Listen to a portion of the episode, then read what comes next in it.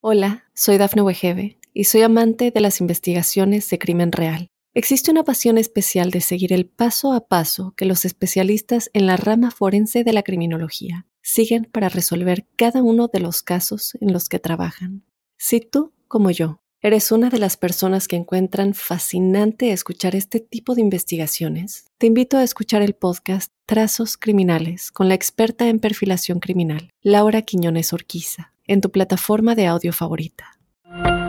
Óyenos audio.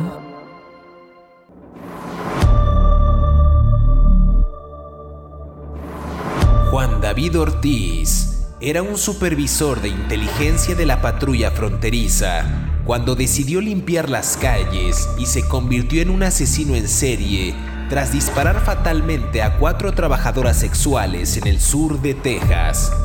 Un juicio contra el exagente comenzó el pasado 28 de noviembre de 2022. Los asesinatos en serie llevaron hasta Ortiz cuando una potencial quinta víctima, de nombre Erika Peña, logró escapar y le pidió ayuda a un patrullero estatal. Por este hecho, Ortiz fue detenido el 15 de septiembre de 2018 en la ciudad de Laredo, en Texas. Melissa Ramírez, de 29 años, fue asesinada el 3 de septiembre de 2018 y Claudine Loera, de 42 años, fue asesinada 10 días después. El 14 de septiembre de 2018, Ortiz recogió a Erika Peña, la mujer que logró escapar por notar una conducta extraña en el agresor cuando mencionó el asesinato de Ramírez. Peña dijo a las autoridades que se echó a correr cuando Ortiz le apuntó con una pistola en una gasolinera y que estaba llorando cuando se acercó a pedirle ayuda a un patrullero estatal que estaba cargando combustible. A partir de ahí, comenzó el declive de uno de los asesinos seriales más recientes en la historia de Estados Unidos. ¿Estás listo para conocer su historia? No tengas miedo, ya empezó. Crímenes de terror.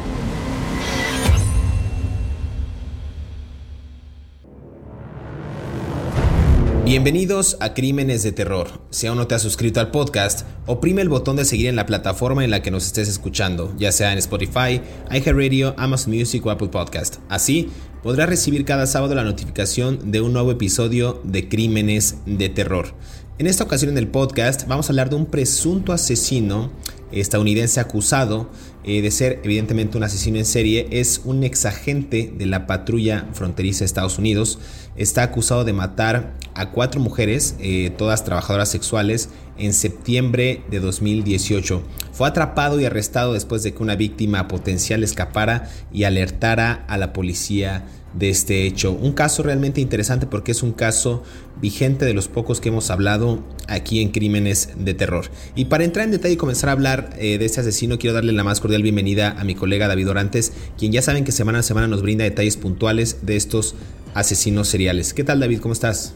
Bien, José Luis, efectivamente, esta es la primera vez que vamos a hablar de un asesino en serie que tenga que ver con este con un juicio que se está llevando a cabo, ¿no? O sea, en este momento, en, desde la semana pasada, eh, ya van para el quinto día de liberación, sexto día hoy de deliberaciones en el caso de Juan David Ortiz, de 39 años, hijo de mexicanos. Eh, ex agente de la patrulla fronteriza en Texas, en Laredo, lo cual tiene un componente particularmente especial que ya voy a explicar. Y por eso mismo está acusado de cuatro eh, homicidios de cuatro mujeres, todas trabajadoras sexuales, tres mujeres y un, un miembro de la comunidad LGBT, WXY y Z. Este. Es que son muchas. Sí, sí. Ya las, las siglas son muchas. ya me voy de largo por si le suman otra, pues ya estamos cubiertos, ¿verdad? Este. Y bueno, y antes de empezar, dos cosas. Primero, un saludo a todos nuestros radioescuchas colombianos en el País Vasco, que me siguen llenando mi correo electrónico de saludos. Y a estos en buena onda, por primera vez. Y la segunda cosa es que es importante que siempre mantengamos, al hablar de Juan David Ortiz, un presunto culpable, ¿no? Porque como todavía no lo han condenado, todavía no enfrenta su juicio, digo, está enfrentando su juicio, pero todavía no enfrenta su sentencia, eh, nosotros no podemos asumir que es culpable hasta que el jurado lo decida. Hay un componente legal que es importante señalar más tarde, que aunque los crímenes se cometieron en, Laredo, en el condado de Webb, su juicio se está llevando en el condado de Bexar, que es en San Antonio, o Bejar. Eh, la razón es porque Fiscalía y, bueno, si quieren lo explicamos después, pero, pero empecemos, empecemos por el principio. Es un caso muy interesante y también eh, del cual tú tienes más detalles por vivir en el estado de Texas, en Estados Unidos, pero en un contexto general, digamos, en un panorama eh, amplio para que la gente se empiece a adentrar a este caso del presunto asesino Juan David Ortiz.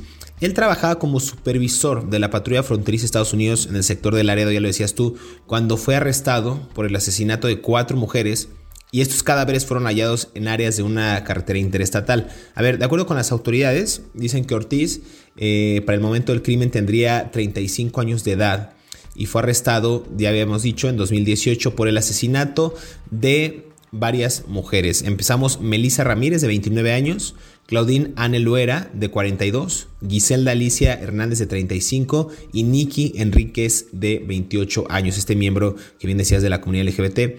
Eh, según autoridades, cada una de ellas y él o ella recibió un disparo en la cabeza o en el cuello. Insisto, las víctimas, las autoridades los reconocieron como trabajadoras sexuales. Este sujeto después confesó los hechos y le dijo a las autoridades que estaba pues, a disgusto por el comercio sexual en esta zona de Laredo, en Texas. Eso dijo el fiscal del condado de Webb, Isidro Chilo Alanís. Entonces, digamos que en un panorama general, David, eso ocurrió, pero para dar más contexto, vaya, que tú estás ahora sí que en la, en la zona del conflicto, en, en el área, pues. ¿Qué podemos decir acerca de este sujeto de Juan David Ortiz, eh, de su infancia, los datos que hay acerca de quizás cuáles fueron las motivaciones? Un poquito más explicar el, caso para, para nuestra audiencia. Bueno, hay que explicar todo desde un contexto social. ¿no? Ninguna historia se explica por sí misma si no está dentro de un contexto urbano, social o rural o, apartada de las... Incluso los ermitaños viven en un contexto, ¿no? Eh, y entonces eh, es una tontería lo que estoy diciendo, pero es cierto, pues. A ver, Laredo es uno de los puntos de entrada de camiones a los Estados Unidos más importantes, ¿no?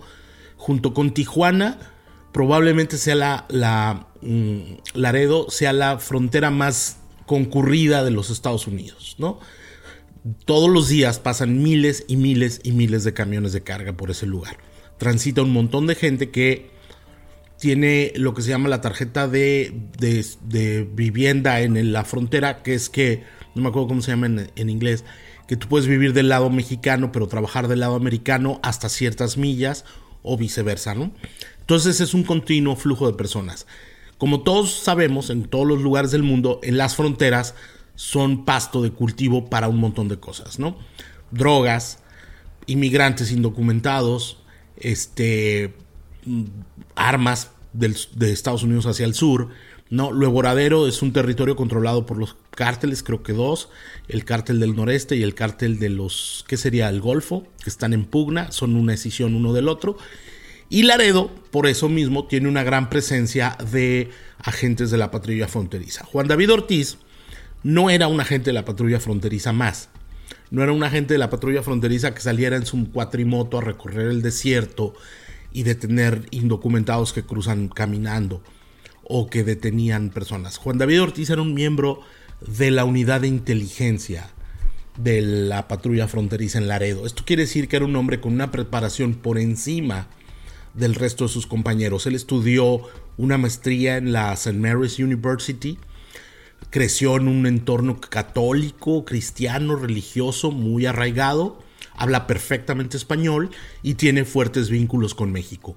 Estaba casado y tiene tres hijos, ¿no? Creo que ya, creo que la esposa ya se divorció de él mientras él estaba en la cárcel, ¿no? En el condado web. Eh, pero eso no estoy seguro.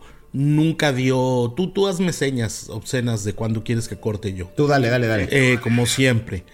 Cuando reprimes a la juventud. Pero bueno. Este.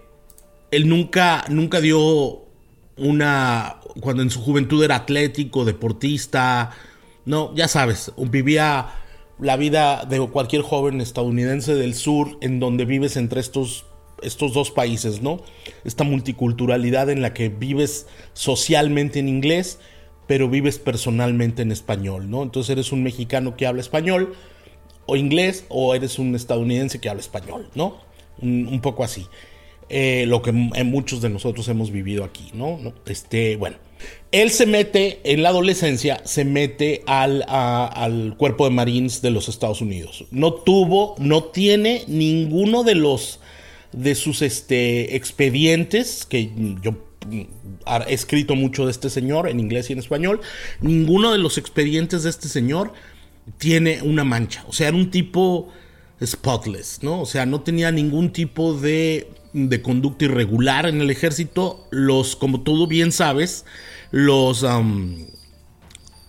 los, uh, los Marines tienen una, un entrenamiento que excede el resto del ejército de los Estados Unidos, ¿no? Son tipos entrenados para hacerte pomadas a cachetadas, en pocas palabras, ¿no? Y además este tipo, este, este tipo, pues además tenía una preparación intelectual más allá de lo normal. Y eh, algo pasó en su proceso emocional, mental, o veto a saber psicológico, donde este tipo un día decidió que él era el ángel exterminador. Y eh, ah, parafraseando una obra de teatro mexicana, ¿no? Eh, y era el juez moral de una calle donde las víctimas eran prostitutas, ¿no? Trabajadoras sexuales. Otra vez, no vamos a categorizar a las víctimas, no las vamos a revictimizar y él, él tenía contactos con varias de estas mujeres. Algunas eran sus clientes, él era cliente de ellas, pero al mismo tiempo él vivía la doble vida de ser un padre de familia ejemplar, agente de la patrulla fronteriza, ¿no? Entonces, todos estos componentes sociales fueron los que arrojaron al, caldo de cultivo para un asesino, un presunto asesino en serie, Juan David Ortiz, quien está siendo juzgado en este momento. Ese es todo el contexto social. Esto fue en el 2018. Es, un gran, es un gran panorama para que la gente se dé una idea de cómo este presunto asesino, con todos estos componentes sociales, es decir, en una frontera que bien decía David Orantes, eh, asediada tanto de eh, estos famosos coyotes en el, en el digamos, eh, la migración ilegal hacia Estados Unidos o irregular, las bandas del narcotráfico, el tráfico de drogas, en fin, otros delitos también que comprenden eh, tanto del lado mexicano como el estadounidense y que pues tienen ahí un capital bastante jugoso para las mafias eh, de uno y otro lado, insisto, de la, de la, frontera. Entonces, vamos a hacer una pausa en este primer eh, segmento de Crímenes de Terror, la primera vez que hablamos sobre un caso vigente, un caso que se sigue dando este juicio en específico de Juan David Ortiz, quien en algunos medios lo han denominado como el asesino de la frontera o el asesino de la patrulla fronteriza. Regresamos, no se despegue.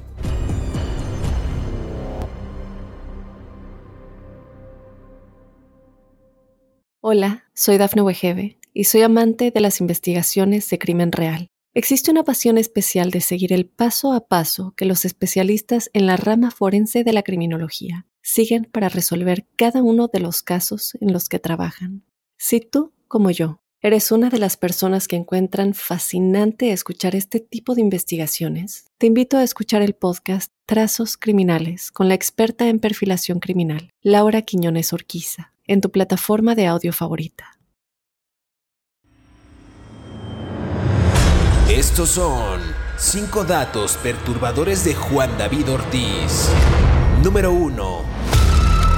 Juan David Ortiz Trabajaba como supervisor de la patrulla fronteriza de Estados Unidos en el sector de Laredo cuando fue arrestado por el asesinato de cuatro mujeres, cuyos cadáveres fueron hallados en áreas de una carretera interestatal.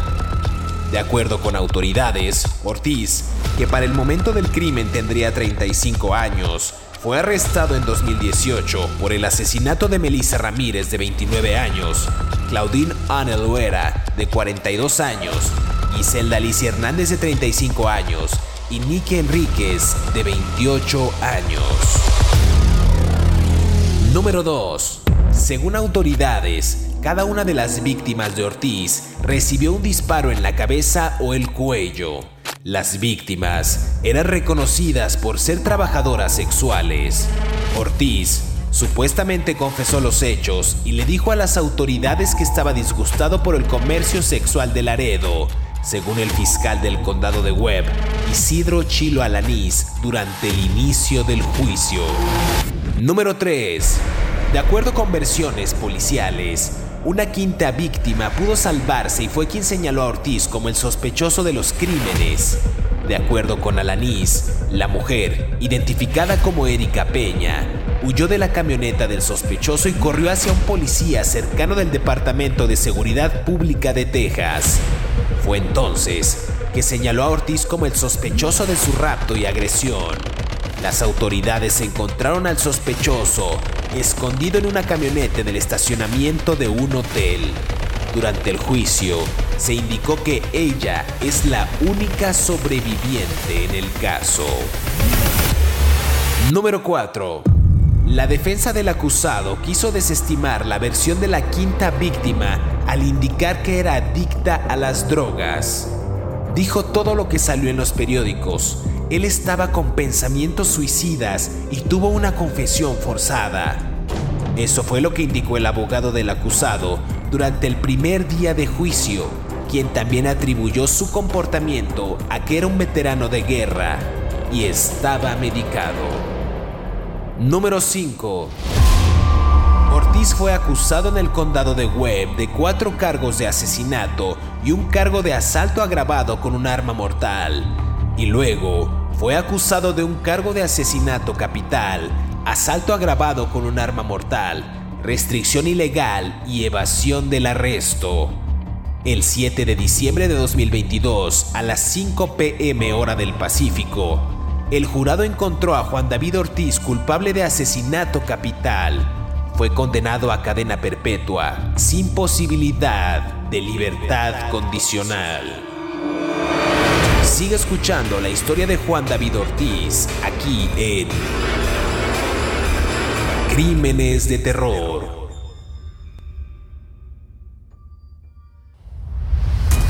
Regresamos a Crímenes de Terror, estamos conversando acerca de Juan David Ortiz, este presunto asesino eh, que las autoridades han acusado de matar a cuatro mujeres, eh, todas ellas trabajadoras sexuales. Ya David Orantes nos explicaba eh, todo el contexto social, nos explicaba las motivaciones que quizás pudieron haber detonado perdón, esta, esta situación, estas agravantes, pero también el hecho de que Juan David Ortiz, como tú decías David, era en, la otra parte, digamos, en la otra cara de la moneda, en la praxis más íntima, pues era un sujeto ejemplar, un padre ejemplar y también un empleado ejemplar dentro de esta corporación policíaca en Estados Unidos en la patrulla fronteriza en Laredo, Texas. ¿Qué, habrá sido el, como dices tú, como bien decías, que se levanta un día y, y, se hace pasar casi casi por el ángel de la justicia, el ángel de la muerte y empieza a ultimar a estas víctimas trabajadoras sexuales, todas ellas, eh, detenido este día 15 eh, de septiembre del año 2018 a las 2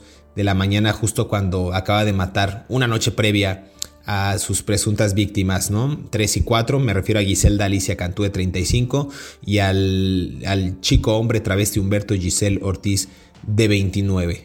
Sí, a ver, todo empezó el, el, el 3 de septiembre del 2018 eh, los que no conozcan Texas, voy a poner un poco en contexto. Todas las carreteras que tienen un número par corren de oeste a este. Y todas las carreteras eh, interestatales que tienen un nombre, un número non, corren de norte a sur. O sea, y, si usted viaja por Estados Unidos y ve una carretera que dice I-35, eso quiere decir Interestatal 35, que recorre varios estados de norte a sur.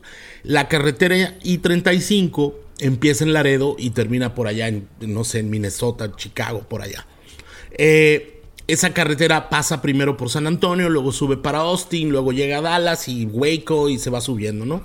Después de esta clase de turismo automovilístico en los Estados Unidos, esto es importante porque esa carretera cruza al salir de Laredo por zonas desérticas. O sea, cuando usted ve las películas del desierto de Texas, pues haga de cuenta, ¿no? O sea, eh, hay una parte de Texas que es boscosa, lluviosa, donde yo vivo, este, acuosa, pantanosa, casi muy pegada a Luisiana. pero hay otra parte que es más como el estereotipo de lo que conocemos de Texas, ¿no? Y eso es la carretera 35 hasta que uno llega a San Antonio o incluso después. Mm, a las afueras del área metropolitana de Laredo, una persona que un día andaba por ahí pasando en un auto encontró una mujer muerta, ¿no? Esta persona llama a la oficina del alguacil del condado de, de, Webb y les dice, oigan, está una persona aquí muerta. Y entonces lo que encuentran es que esta muchacha era Melissa Ramírez, de 29 años, literalmente tirada en el desierto de Texas, en el norte, y junto a la carretera 35. Lo primero que les llama la atención a los policías es que la mujer tenía un balazo en la cabeza. ¿No? Un balazo que aparentemente fue dado de manera certera. Aquí hay un elemento muy importante. Cuando empiezan a investigar a Melissa, descubren que ella era prostituta y adicta a las drogas. Eh, no estoy diciendo nada para faltarle la memoria a la señorita Melissa, sino a la joven Melissa, sino de 29 años cuando murió, sino eh, lo que está en los documentos legales de los policías, ¿no? Entonces, eh, empiezan a investigar y los agentes de la División de Homicidios del condado de, de Webb descubren que la chica se había ido en una camioneta en una camioneta con un cliente. Que, que tú te vayas en Laredo, Texas, en una camioneta con un cliente es casi prácticamente todos los hombres varones hispanos de Texas son sospechosos porque, eh, o sea, todo el mundo tiene una pickup truck. ¿No? Ya sea de la marca que sea. Es como el, es como la cultura aspiracional de los mexicanos o de los hispanos, ¿no? Hay que tener una camioneta para poder ser validado socialmente, ¿no? Entonces se abren las posibilidades. Cuando Juan David Ortiz cometió los crímenes, no estaba en, en, servicio. Sin embargo, estaba informado de todo lo que estaba pasando en la investigación, porque en su posición como policía de inteligencia de la patrulla fronteriza, todas las corporaciones de esa área se comparten información. ¿no? O sea, la patrulla fronteriza, el Departamento de Homeland Security, el Departamento de Customs y, aduanas, ¿no? Eh, la policía de Laredo la y la oficina del condado Entonces, él estaba consciente que lo estaban, estaban investigando esos crímenes, porque él recibía información como oficial de inteligencia de la patrulla fronteriza. Luego hay otro elemento que en ese tiempo él empieza a decir que tenía dolores de cabeza, que tomaba medicamentos y que tenía problemas para dormir. Yo no estoy diciendo que los padecimientos mentales hayan afectado su presunta criminalidad, sin embargo es lo que él reportó. Luego, eh, creo que dos días después, espérame, aquí lo tengo en mis archivos, no me cuelguen amiguitos, el 13 de septiembre, en la misma zona de, de, Laredo, de la carretera I-35, esta zona desértica, a las afueras de Laredo hacia el norte. Aparece Claudine Ann Luera, también este, de 42 años, también prostituta, que también se, la, eh, se le vio en una, en una camioneta en una, en una camioneta, dejando una calle de ahí de Laredo. No voy a decir qué calle es para que la gente no vaya ahí a buscar prostitutas.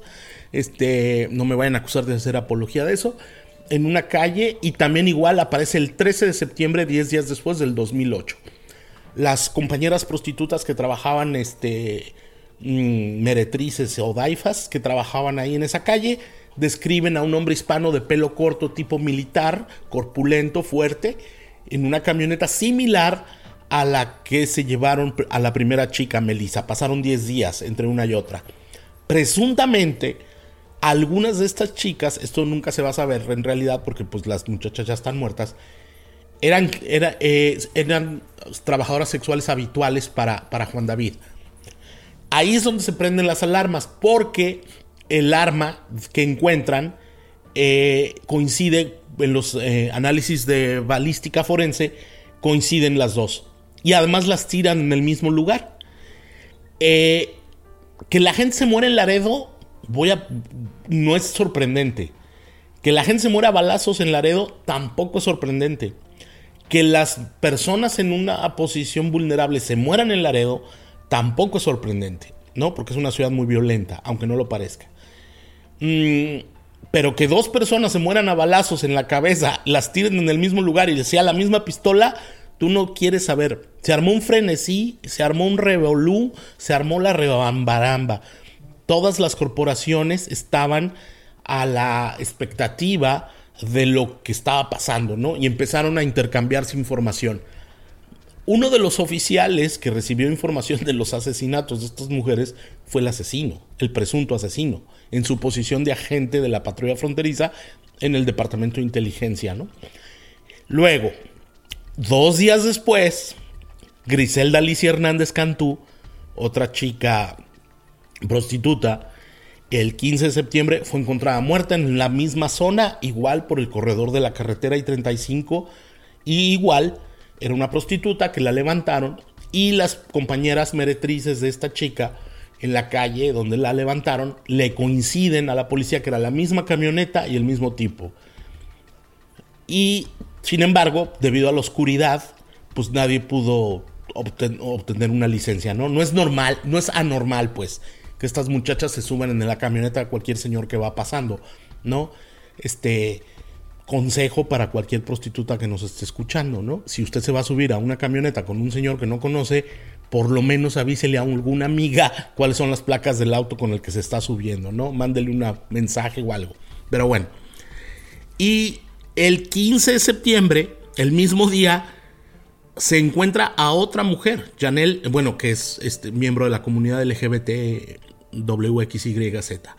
Janelle Enrique Ortiz, de 28 años, también igual ejercía el comercio sexual de 28 años y lo encuentran. Entonces, no te quieres imaginar la tensión social que creció en Laredo cuando se descubrieron los cuatro cuerpos, hasta que hubo un giro que permitió que se, se detuviera a Juan David Ortiz. Vamos a hacer nada más una recapitulación. Eh, Melissa Ramírez, eh, de 29 años, asesinada el 3 de septiembre de 2018.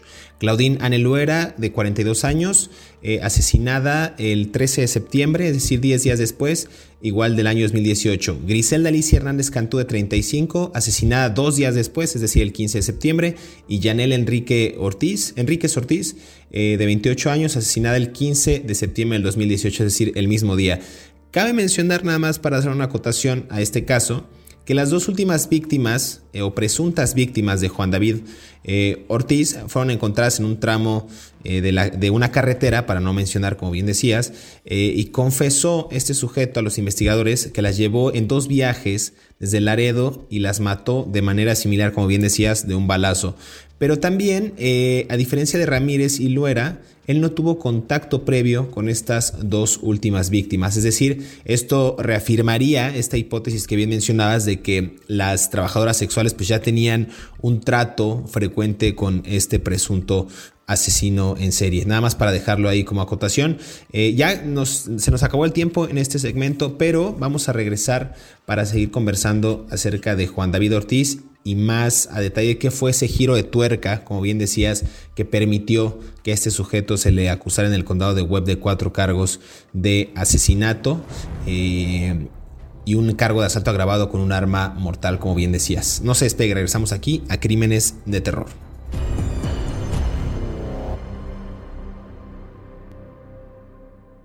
Hola, soy Dafne Wegebe y soy amante de las investigaciones de crimen real. Existe una pasión especial de seguir el paso a paso que los especialistas en la rama forense de la criminología siguen para resolver cada uno de los casos en los que trabajan. Si tú, como yo, eres una de las personas que encuentran fascinante escuchar este tipo de investigaciones, te invito a escuchar el podcast Trazos Criminales con la experta en perfilación criminal, Laura Quiñones Orquiza, en tu plataforma de audio favorita. El jurado de ocho mujeres y cuatro hombres tardó cinco horas en llegar a su veredicto. Ortiz fue sentenciado automáticamente a cadena perpetua sin libertad condicional. Sin embargo, la defensa podría apelar la decisión. El veredicto cerró una prueba de cuatro años en Laredo que incluyó más de una docena de mociones y audiencias previas al juicio una pandemia que ralentizó el proceso legal y un juicio emocional que contrastó la propia confesión grabada en videos de Ortiz con los sollozos de las familias de cada una de las víctimas. Sigue escuchando la historia de Juan David Ortiz aquí en Crímenes de Terror.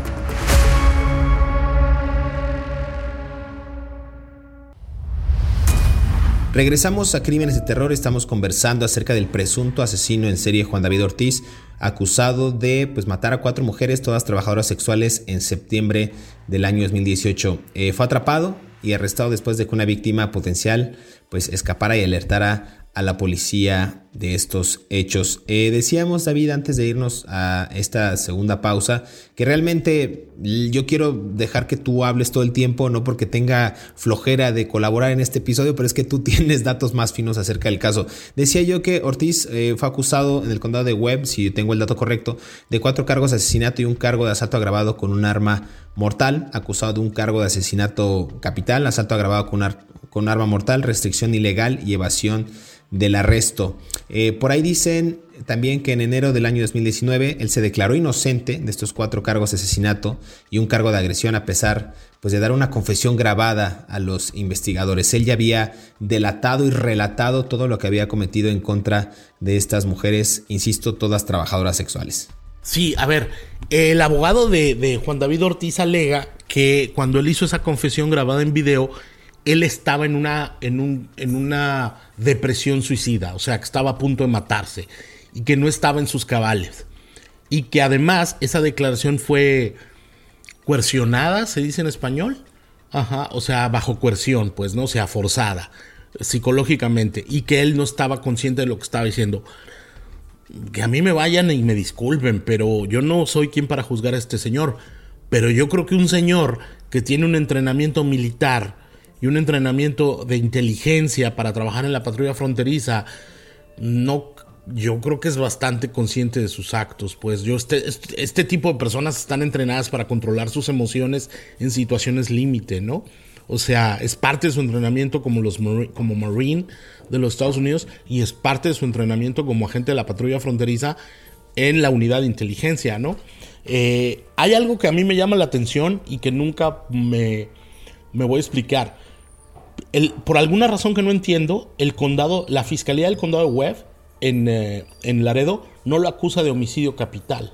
Es muy extraño, pues, que no lo acusen de homicidio capital porque tendrían que ponerle la pena de muerte, pero como no lo acusan de eso, nada más va a enfrentar probablemente cadena perpetua si lo declaran culpable. Bueno, en la noche del 14 de septiembre, ya sé que sí te da flojera hablar de este caso y tengo que hablar yo, no te hagas. En la noche del 14 de septiembre del 2018, otra mujer que trabajaba como trabajadora sexual en la calle San Bernardo, San Bernardo Avenue. Ah, ya lo dije, no lo quería decir. Bueno, pues ya ni modo. Si anda por Laredo y va por la San Bernardo Avenue y si le hacen un guiño, ahí me saludan a Susi. Bueno, este. Bueno, este. Eh, entonces. Luego tendremos oportunidad de saber quién es Susi en otro episodio de Crímenes de Terror. No, tú, tú no hagas preguntas que no son de tu incumbencia. Este. Bueno, el caso es que una chica que se llama Erika Peña eh, se dio cuenta que ella era amiga de Melissa Ramírez. Eran conocidas ahí en la San Bernardo Avenue. Y ella sabía que eh, su amiga se había ido con Juan David Ortiz. Sin embargo, esta chica no sabía que él era agente de la patrulla fronteriza, aunque él le daba drogas y tenían intercambios sexuales previos, ¿no? Este hombre la, confronta, en un momento, ella confronta a, este agente de la Policía Federal, de la Patrulla Fronteriza, Juan David Ortiz, y le dice, ¿qué pasó con mi amiga? Se hace una discusión, él, va por sobre la carretera I-35 a toda mecha en su camioneta y le saca una pistola y la encañona, ¿no? La, probablemente la pistola fue la, la misma con la que mató a las otras mujeres. Y entonces sucede algo que es digno de película, ¿no? Y que yo te aseguro que este caso va a acabar en Netflix, pero bueno, o en una novela. La chica esta, Erika Peña, abre la puerta antes de que el otro la mate y se tira a la carretera. O sea, y sale corriendo eh, por las calles oscuras, polvorientas del norte de Laredo. Y, se escapa, ¿no? Y él sigue su carrera y él se escapa. La mujer no paró de correr. La mujer no paró de correr hasta que encontró un agente del Departamento de Seguridad Pública de Texas, que es el Texas DPS, eh, la patrulla de caminos, pues, ¿no? y le, cuenta lo que acaba de pasar, le explica toda la historia, le dice que ella fue testigo de cómo se llevaron a Melissa Ramírez y quién fue, le da los datos de la camioneta, esta mujer muy valiente, Erika Peña, que ha estado toda la semana pasada y, hoy sigue en, la, en, la, en, el juzgado del condado de, de, Bexar declarando y le pide protección. Y entonces este agente la lleva a la sede de la oficina del alguacil del condado de Webb y les dice toda la historia y, con base a lo que ella les dice y con base a las pruebas de balística que le hacen al arma posteriormente a David Ortiz, lo detuvieron a las 2 de la mañana de ese mismo día, ¿no? Fueron a su casa y lo detuvieron. Aquí hay un elemento que no quiero ser cruel, pero me parece que es importante. Lo detuvieron y Juan David Ortiz era padre de tres hijos, ¿no? O sea, yo no me quiero ni imaginar lo que están pensando esos muchachos, esos niños, de saber que su papá era un ejemplo para la comunidad, era un agente de la patrulla fronteriza, era un líder, era alguien que protegía a los Estados Unidos, era alguien que protegía a la comunidad y se lo llevaron detenido acusado de cuatro homicidios. Las mismas familiares de las víctimas declararon a, a mí y a otras agencias de noticias y a otros periodistas que ellos se imaginaban cualquier cosa que les hubiera pasado a las personas estas que fueron asesinadas, pero jamás, bajo ninguna circunstancia, que el presunto culpable haya sido un, agente de la patrulla fronteriza, un hombre que, que juró servir a la ley y proteger a otros, ¿no? Entonces, por eso a mí me parece particularmente importante hablar de este caso de, de Juan David Ortiz, porque como alguien que trabajaba del lado de la ley en los Estados Unidos, un hispano descendiente de mexicanos, se torció y se convirtió en lo que probablemente sea un asesino en serie que el juicio se está llevando a cabo en estos momentos. Bueno, probablemente cuando escuchen este podcast ya termina, haya terminado el juicio, así que háganle un Google y nos cuentan cómo acabó la historia, ¿no? Porque cuando lo grabamos es antes, ¿no? Y bueno, básicamente eso es todo, ¿no? Pues está interesante el caso. Eh, de hecho, nada más hacer otra, otra acotación, insisto. Las autoridades encontraron a Ortiz escondido en una camioneta en el estacionamiento de un hotel. Eh, durante el juicio también se indicó que ella pues era la única sobreviviente del caso. Nos referimos a Erika Peña. Aquí también hay, ha habido versiones encontradas de la defensa del acusado que también quiso, como bien decías al principio, desestimar eh, la versión de la quinta víctima al indicar que era adicta a las drogas, ¿no? Y cito textualmente palabras del abogado. Ortiz dijo eh, todo lo que salió en los periódicos. Él estaba con pensamientos suicidas y tuvo una confesión forzada. Eso fue lo que dijo el abogado durante el primer día del juicio, quien también obviamente atribuyó su comportamiento a que era un veterano de guerra y estaba medicado. Y ahí entra también creo que la versión que tú bien mencionas, que están entrenados para eso, para pues para situaciones forzadas, para situaciones de crisis. Creo que es parte de este, esta defensa que trata de desestimar pues, el caso. ¿no? También dicen que durante el primer día del juicio, eh, Erika Peña testificó sobre el día que enfrentó al acusado sobre la muerte de una de las víctimas y dijo, y cito textualmente otra vez, tenía miedo, me dio un sentimiento de miedo, me quedé pensando que a lo mejor era él que estaba cometiendo los asesinatos, ¿no? Esto dijo cuando viajaba en esa camioneta y se, y se arrojó para, pues para salvar su vida, David. Sí, pero también hay un de declaraciones. Joel Pérez, el abogado de, de, Juan David Ortiz, es muy hábil y es un abogado, mm, no voy a hablar de Joel, pero, pero es un abogado muy hábil para defender criminales, ¿no? Eh, se basa, la defensa de, de Joel se basa en, y no es que lo tuteé porque seamos amigos, es, lo tuteo porque lo conozco. La defensa de Joel Pérez se basa en que eh, tenía desorden de postraumático de guerra, ¿no? Post-traumatic disorder. Ah, y por eso tenía estos comportamientos, ¿no? Y que además estaba tomando un montón de, pastillas psicotrópicas para controlar sus pesadillas y todo estas, eh, el estrés postraumático de la guerra, ¿no? Mm, pero también, también hay testimonios de Juan, de, Juan David Ortiz llamando a estas mujeres que trabajaban en las calles como basura y sucias, ¿no? Entonces yo por eso refería toda esta suerte como de ángel exterminador que se creía él para, para limpiar las calles de Laredo en la San Bernardo Avenue, ¿no? Me saludan a Susi y andan...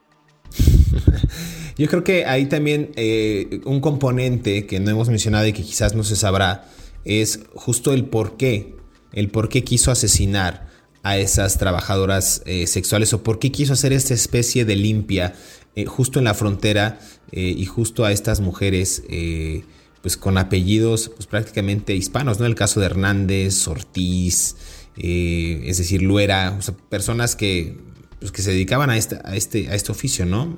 por ahí también dicen que el fiscal pues dijeron que no iba a buscar la pena de muerte en este caso por petición de las familias de las víctimas, pero que sí estaba acusado de todos estos homicidios con posibilidad de pena capital, ¿no? Mira, es, un caso muy complejo porque ¿tú crees de verdad que las familias de las víctimas no pidieron la pena de muerte para este señor? No lo sabemos, es algo que dice el fiscal del condado web. Ahora, hay otro elemento. Él, Erika Peña que lo conocía de manera previa porque era su cliente, lo describía como un tipo simpático, amable, divertido, guapo, ¿no?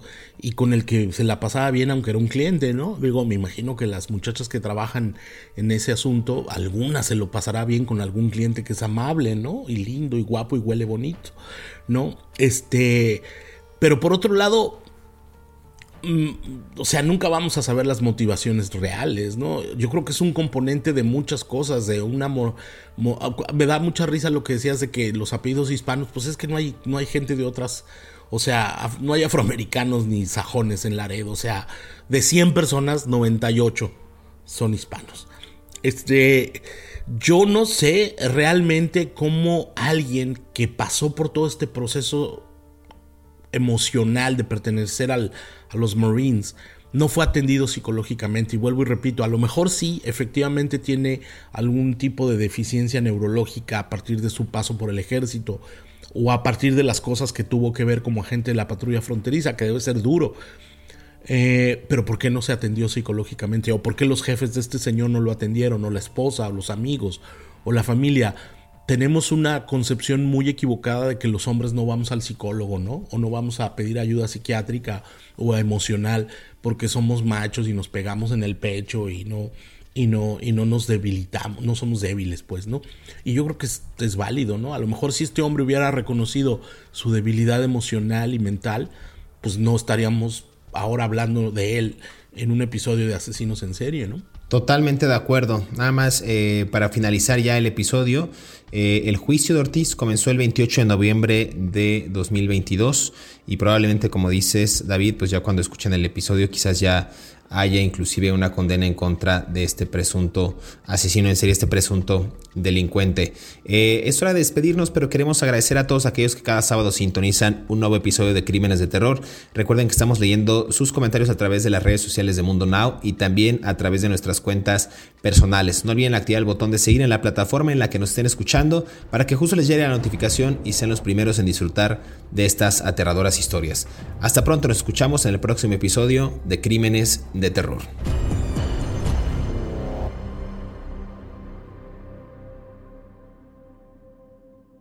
Hola, soy Dafne Wegebe y soy amante de las investigaciones de crimen real. Existe una pasión especial de seguir el paso a paso que los especialistas en la rama forense de la criminología siguen para resolver cada uno de los casos en los que trabajan.